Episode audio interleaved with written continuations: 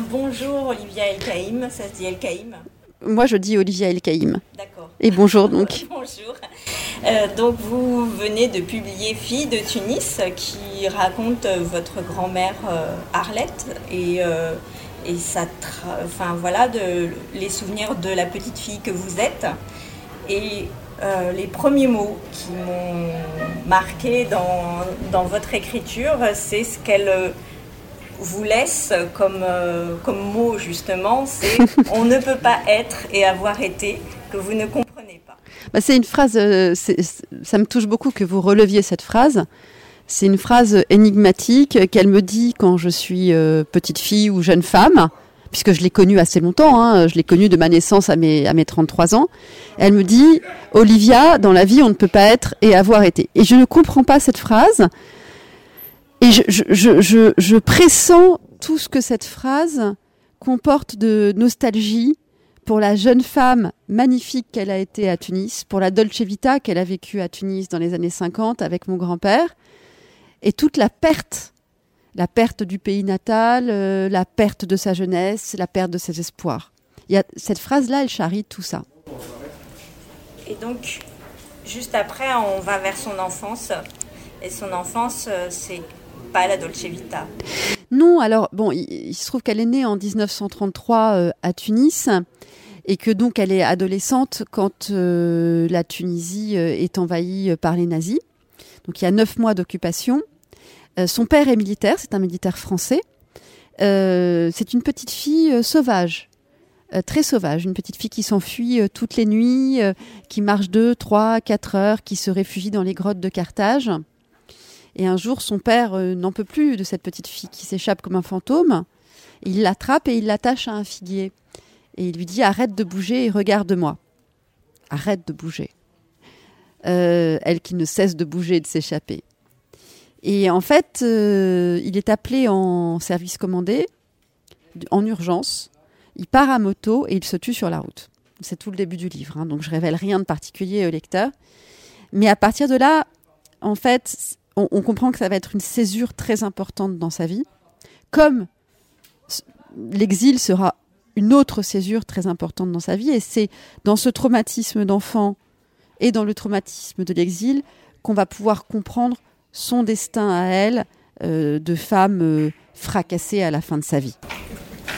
C'est une petite fille qui est euh, violentée par son père et, et qui en même temps, le père et il y a une espèce d'ironie atroce, puisque quand il meurt, je me permets de le dévoiler quand même, il est dit qu'il est mort pour la France. Alors, de fait, il, meurt pour la France. Il a un accident de moto en service commandé, euh, il est maréchal des logis.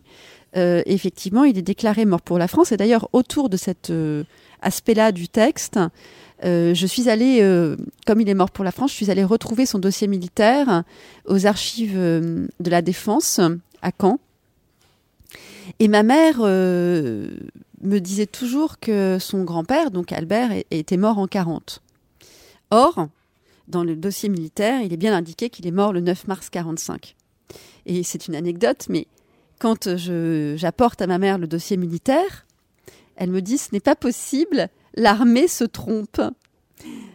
Or, comme vous le savez, l'armée ne se trompe jamais, et surtout pas sur ce genre de date. Euh, mais ça questionne beaucoup la vérité et la conception de la vérité selon ma mère. Euh, et donc, si elle questionne ou remet en question une date archivée partout dans les dossiers, dans le dossier militaire, alors sur ce qui est sensible, sur l'intime, qu'est-ce que la vérité?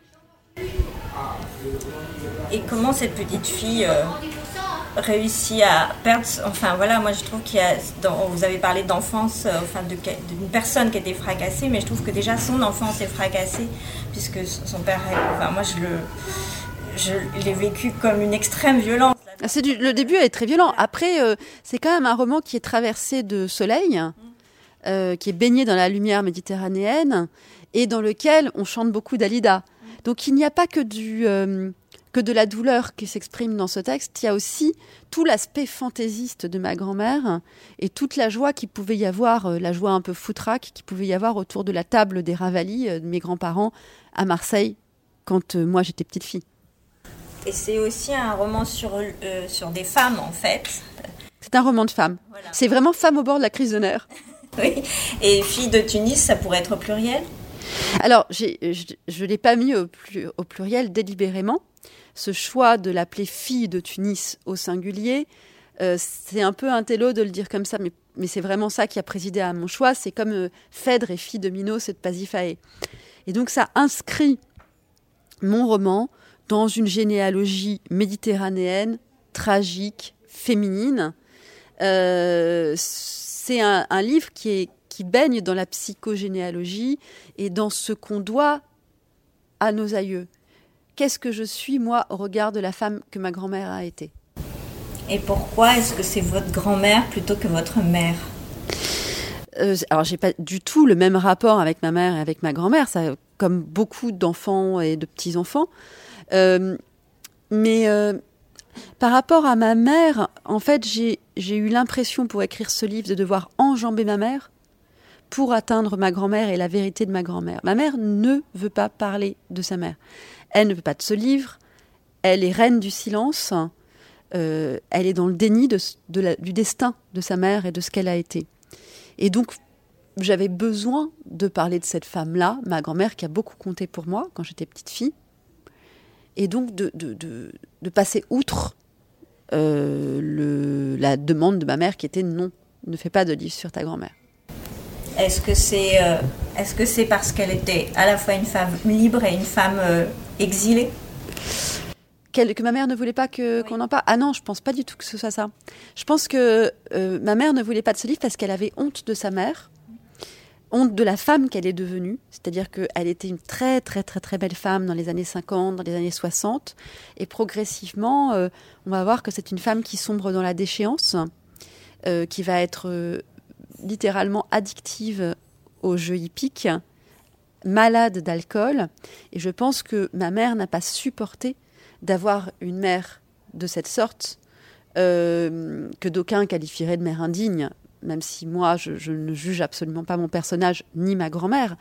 Mais euh, donc, je pense que ma mère avait honte, honte de, de cette femme qui est devenue, euh, qui nous oppose à la fin de sa vie un visage ravagé. Est-ce qu'il ne s'agit pas aussi, du coup, de rendre visible une invisible? Alors, c'est pas ce qui préside à l'écriture du texte. ce qui préside à l'écriture du texte, même si je trouve ça très beau, c'est très joliment dit et, je vous remercie de le dire comme ça. Euh, mais ce qui préside à l'écriture du texte, c'est toutes les familles se racontent des vérités officielles pour survivre. Et moi, je vais chercher ma vérité sur cette femme-là. Donc j'exhume une autre vérité, une vérité qui n'est pas la vérité officielle. Et est-ce que cette vérité, elle vous, elle vous a agressé, vous aussi? C'était très difficile d'écrire ce livre. Ça, c'est indéniable. J'ai vraiment traqué la vérité dans les angles. Euh, pour autant, euh, la liberté de ma grand-mère me, libère moi aussi et, l'émergence de cette vérité-là me libère moi aussi. Je me sens extrêmement libre après l'écriture de ce livre, libre dans mes propos, libre dans ma façon de parler de ce livre. On a l'impression que vous êtes une héritière même de, de sa peau, de son corps. Oui, alors il y a une superposition hein, de, moi-même en tant que narratrice du livre et de cette grand-mère. Euh, mais je crois que l'écriture du livre me permet justement de mettre Arlette dans ce livre et de devenir ce que je suis. Une dernière question sur, euh, sur l'exil.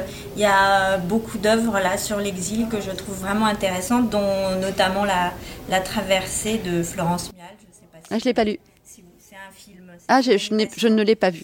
Euh, et elle raconte en fait la traversée de, de ses, de, de, ses grands-parents, en fait, l'exil de ses grands-parents. Et là, Et d'où à où?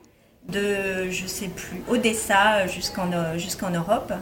Et, euh, mais en fait, c'est pas ça qu'elle raconte, puisque là, c'est un conte, c'est toutes les traversées, en fait, c'est tous les exils. Le mot est magnifique, la traversée. Euh, juste le mot traversée, c'est sublime. Voilà, c'est très très beau.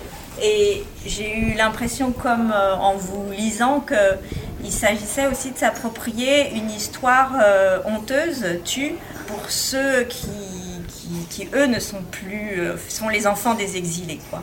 Et qui ont des traumatismes la, la réalité c'est ce qui est tu tu. Euh, si euh, on s'enferme dans le silence on ne peut rien construire à partir du silence. Le silence, ça ne permet pas de s'adosser à une histoire. Or, pour avancer dans la vie, il faut pouvoir regarder le passé en face, éclairer le passé pour éclairer notre présent et être en mesure d'avancer. D'accord. On va rester sur ces mots. Je vous remercie beaucoup. C'est top, merci.